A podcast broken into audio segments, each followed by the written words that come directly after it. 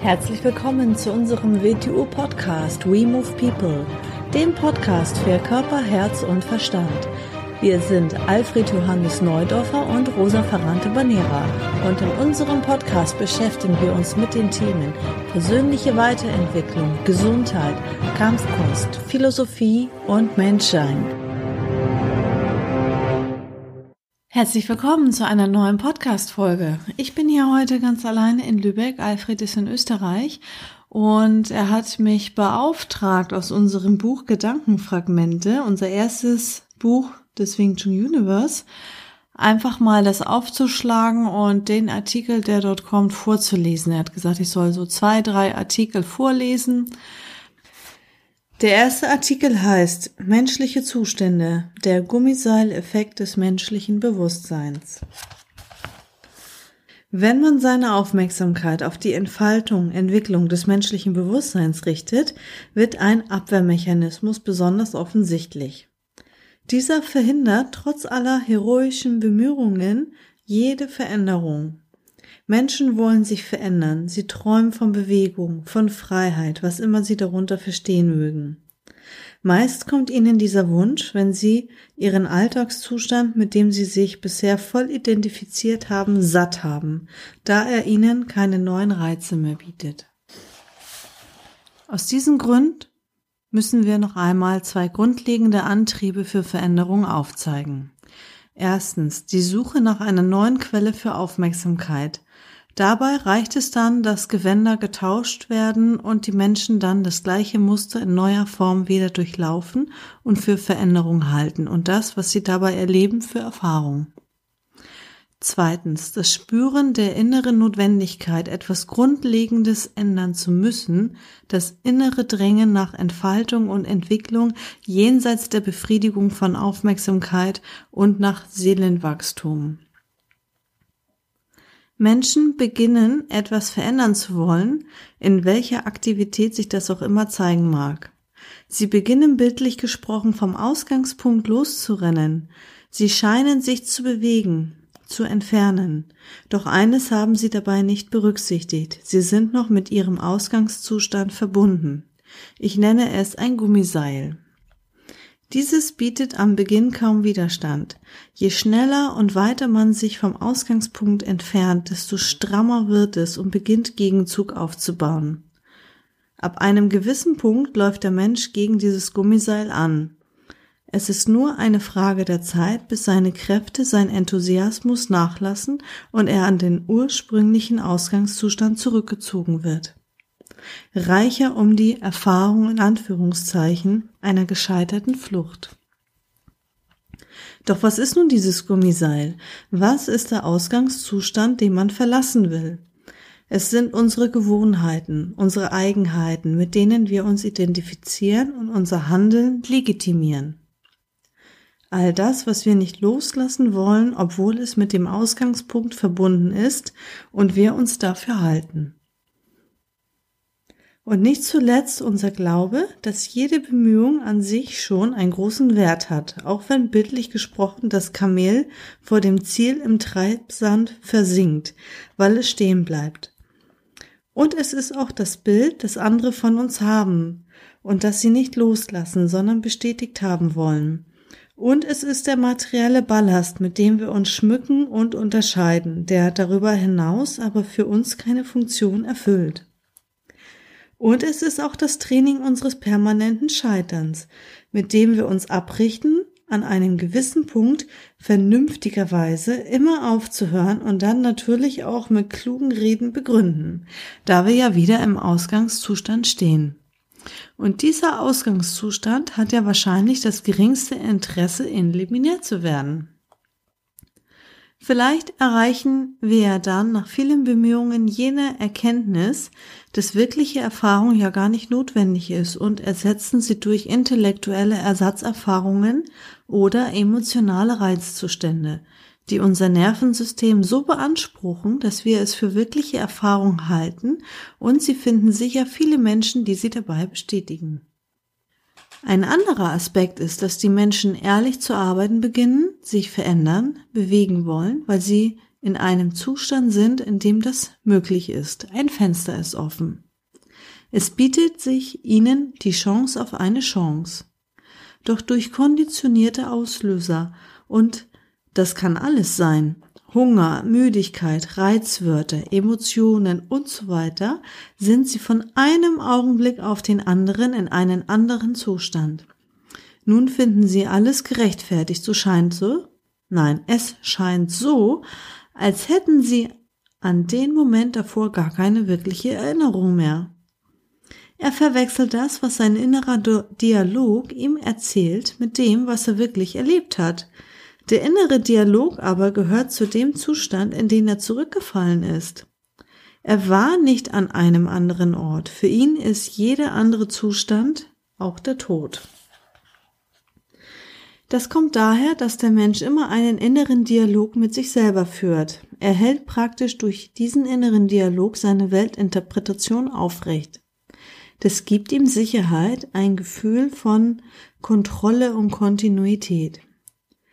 Was er hier als Kontinuität wahrnimmt, ist das Fortschreiten seiner eigenen Versteinerung. Er beginnt nicht mehr die Aktualität wahrzunehmen, sondern was sein innerer Dialog ihm davon erzählt. Sympathisch sind ihm die Menschen, die seinen inneren Dialog bestätigen. Ein weites Reich für Spekulationen, Vermutungen, Unterstellungen, Verschwörungen, Fantasien. Die Normalität des kollektiven Wahnsinns. Und es gibt Wegmarken, an denen dieser Zustand, dieser Rückholeffekt einsetzt. Das Gummiseil den Menschen an den Ausgangspunkt zurückzieht und er am nächsten Tag in den Trümmern erwacht und weitermacht, als wäre nichts geschehen, da ihm sein innerer Dialog längst eine passende, beruhigende Erklärung zu erzählen begonnen hat und das Spiel beginnt von neuem. Und diesen Effekt nenne ich den Gummiseileffekt. Okay, ich schlage nochmal einen neuen Artikel auf. Der Artikel heißt Gesundheit und Krankheit. Weshalb erleben wir so einen Gesundheits- und Wellnessboom in den letzten Jahren? Der Mensch ist noch gesund genug, dass er sein Ungleichgewicht spürt. Er sucht ein besseres Lebensgefühl, er sucht Freude, er sucht Gesellschaft, Gemeinschaft, er braucht Aufmerksamkeit und ihm werden diese Möglichkeiten als Produkt geboten. Es wird ihm suggeriert, dass das die Lösung für seinen Zustand ist, was natürlich ein bestimmtes Ungleichgewicht ausgleicht. Indem es ein anderes Ungleichgewicht erzeugt, das nach Erfüllung schreit. Es ist also auf der Jagd nach immer neuen Reizen.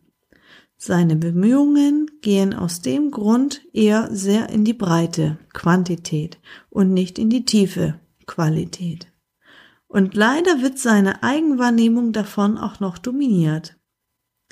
Er sieht aus diesem Grund, ohne dass es ihm bewusst ist, in Gesundheit einen quantitativen Zustand und nicht einen qualitativen.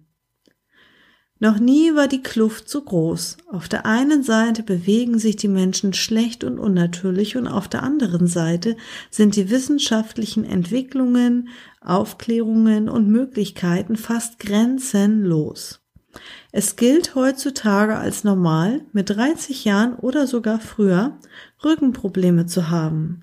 Jeder Arzt, Orthopäde und Physiotherapeut bestätigt, dass ab dem 30. Lebensjahr der körperliche Verfall beginnt und laut Studien 40 Prozent der 40-Jährigen Bandscheibenvorfälle haben. Das gilt als normal heutzutage. Obwohl die meisten Menschen heute keine körperlichen Lasten tragen müssen, wie in der Vergangenheit, haben sie aber die Beschwerden, als täten sie es. Das gleiche betrifft die heutige Ernährungssituation. Noch nie haben sich die Menschen so ungesund ernährt wie heute. Noch nie in der Geschichte hatten wir Menschen so unendlich viele Möglichkeiten und so eine große Auswahl an Nahrungsmitteln in den Supermärkten. Dennoch ist es für die meisten Menschen normal, ungesunde und unnatürliche Lebensmittel, die den Namen teilweise schon gar nicht mehr verdienen, zu konsumieren. Im Bereich der Psyche ist es dasselbe. Viele Menschen haben in dieser Zeit keine wirklichen Probleme wie Krieg, Hungersnot oder Existenzängste. Zumindest nicht in unserem Land. Viele sind freier denn je zuvor. Viele Menschen können ihr Leben so führen, wie sie es möchten. Viele haben alles an Luxus, den man sich in anderen Ländern teilweise nicht vorstellen kann. Dennoch fühlen sich viele von diesen Menschen sinnentleert, unglücklich, haben ab dem 30. Lebensjahr Burnout, Depressionen, Midlife Crisis und viele andere sogenannte Zivilisationskrankheiten. Was ist Gesundheit überhaupt? Die Meinungen und Definitionen sind sehr unterschiedlich. Laut WHO ist Gesundheit, Anführungszeichen, ein Zustand des vollständigen körperlichen, geistigen und sozialen Wohlergehens und nicht nur das Fehlen von Krankheit oder Gebrechen. Zitat Ende. Es ist schwierig, Gesundheit zu beschreiben, ohne das genaue Gegenteil des Wort Krankheit zu benutzen. Oftmals kann man etwas nur erkennen, wahrnehmen und wertschätzen, wenn man den Gegenpol kennengelernt hat in diesem Fall Krankheit? Oder kann man wissen, was Freude ist, ohne Trauer zu kennen?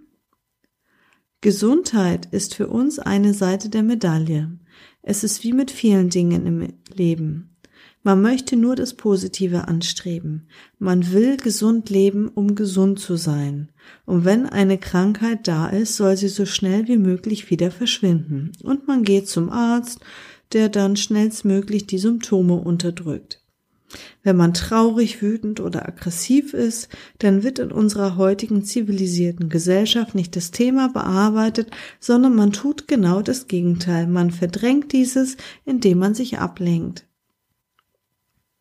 Genau diese Gefühlszustände könnten jedoch auch aufgrund der Situation angemessen sein und für eine entsprechende Verarbeitung und Verdauung der zugrunde liegenden Situation und damit auch einer Gesunderhaltung des Menschen absolut notwendig sein. Gesundheit bedeutet auch, dass das Immunabwehrsystem des Menschen mit sogenannten Krankheiten jeder Art, biologisch, psychisch, sozial, fertig wird das heißt, dass er in der Lage ist, aus jedem Ungleichgewicht wieder in den Zustand einer dynamischen Balance zurückzufinden. Immer wenn etwas im Bewusstsein, in Klammern Unterbewusstsein, nicht heil, also ganz ist und nicht erkannt wird, da es uns ja unbewusst ist, wird es sich auf der körperlichen Ebene als Krankheit symptomatisieren. Wer das dann nicht erkennt und die Krankheit nur weghaben will, etwas wegschneiden lässt, eine Creme raufschmiert und nur die Oberfläche behandelt, der wird das Problem nicht ursächlich lösen. Dieses Thema wird ihn dann möglicherweise auch woanders immer wieder präsentiert.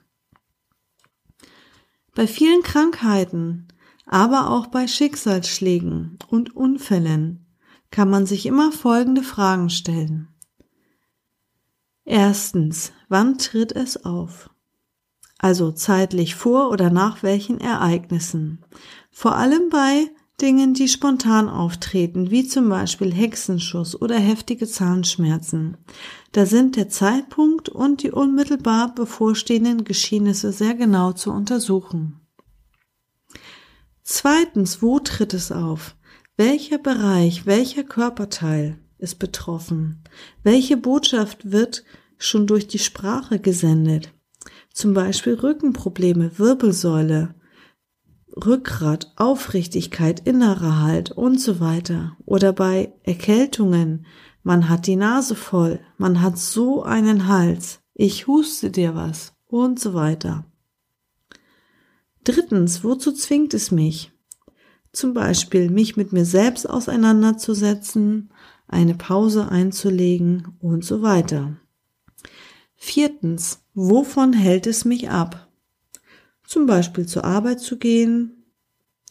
Wenn man täglich unlustig zur Arbeit geht und sich selbst suggeriert, dass man keinen Bock hat und die Arbeit nicht wertschätzt, dann darf man sich nicht wundern, wenn man dann endlich eine Krankheit vom Universum geschenkt bekommt, die einem eine Zwangspause einlegen lässt.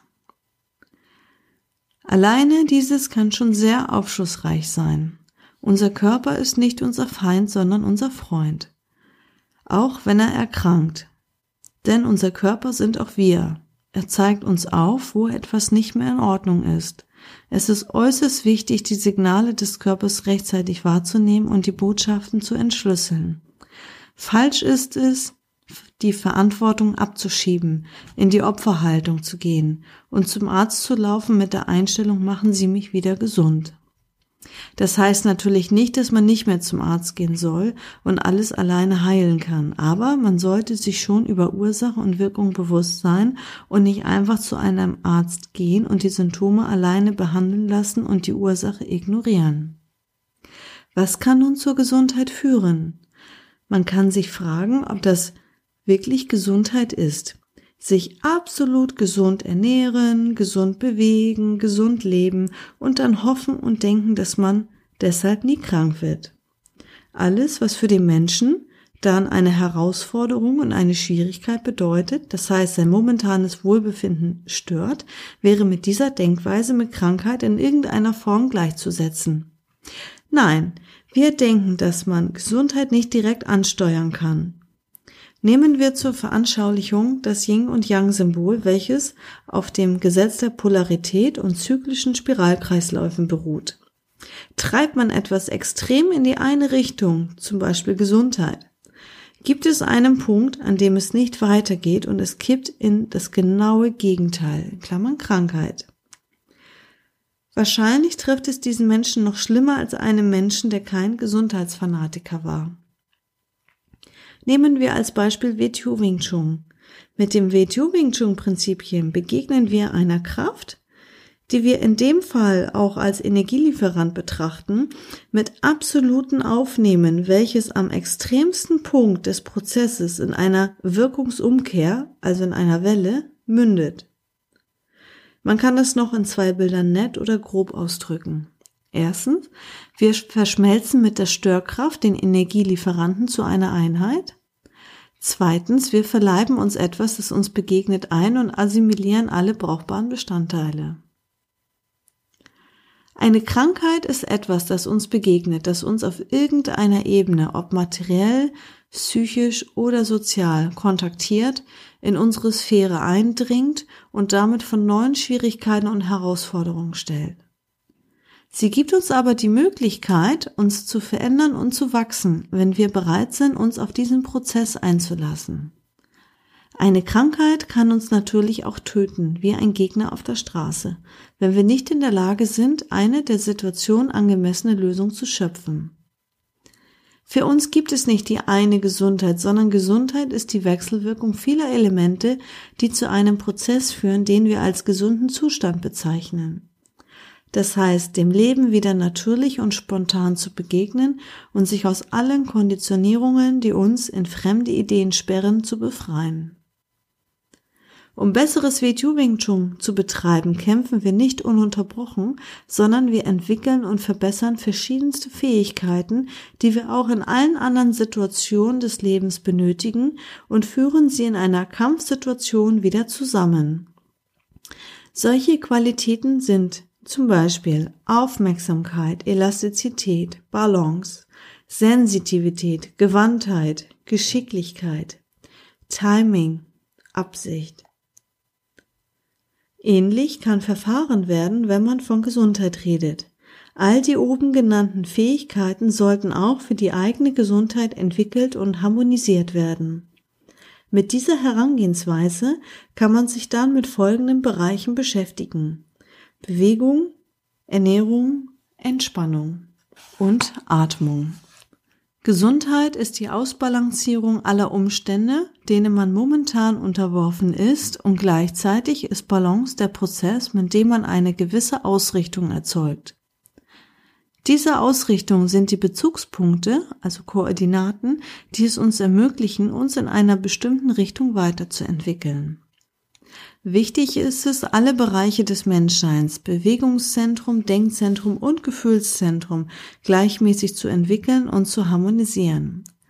Damit der Mensch wieder sich selbst wahrnimmt und spürt, was er gerade braucht oder was ihn gerade behindert. Denn wie schon weiter oben geschrieben, bin ich ja auch mein Körper. Und der, der ihm am nächsten ist und der alle Informationen über den momentanen Zustand in sich trägt, bin ich selber. Ich muss aber auch wieder in der Lage sein, auf die Sprache meines Körpers zu hören. Ja, das waren jetzt zwei Artikel und ich finde, das waren, das sind eigentlich zwei meiner Lieblingsartikel tatsächlich aus dem Buch. Also das kann eigentlich mal wieder kein Zufall sein, aber eigentlich, ja, sind alle Artikel sehr, sehr wertvoll in diesem Buch, aber die beiden mag ich besonders gerne. Und ähm, falls du sie nochmal nachlesen möchtest, und ich empfehle dir wirklich vom Herzen, dieses tolle Buch ähm, dir zuzulegen. Das heißt Gedankenfragmente, Bewegung, Begegnung mit dem Unbekannten. Und äh, das kannst du bei der WTU im Shop erhalten und ich schreibe dir den Link der Shop-Seite auch in die Beschreibung rein. Bis bald. Ciao.